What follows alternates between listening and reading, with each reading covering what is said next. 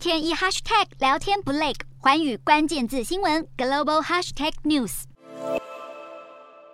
为了扩大在欧洲的影响力，中国拉拢中东欧国家加入中国中东欧国家合作机制，涵盖领域包含经贸合作、加深绿色合作等等。创立于二零一二年，并在二零一九年希腊加入之后，规模一度扩大到十七加一。然而，去年五月，立陶宛宣布退出之后，在十一号，拉脱维亚和爱沙尼亚相继宣布退出，意味着现在只剩十四个欧洲国家参与这个北京主导的机制。两国外交部都表示将持续致力与中国维持有建设性的务实关系，形式包含双边关系以及欧盟整体与中国的关系，前提是应该追求互利互惠，并尊重国际法、人权以及以规则为基础的国际秩序。对此，立陶宛外长兰斯伯吉斯强调，现存的十四加一应该完全被欧盟二十七国加一机制取代，避免遭中国分化，各个挤破。兰斯伯吉斯更强调，中国的施压胁迫反而刺激立国，让出口市场多元化，并改变出口结构。光是今年前六个月，立陶宛产品对印太区域的出口总额较去年同期成长大约百分之六十。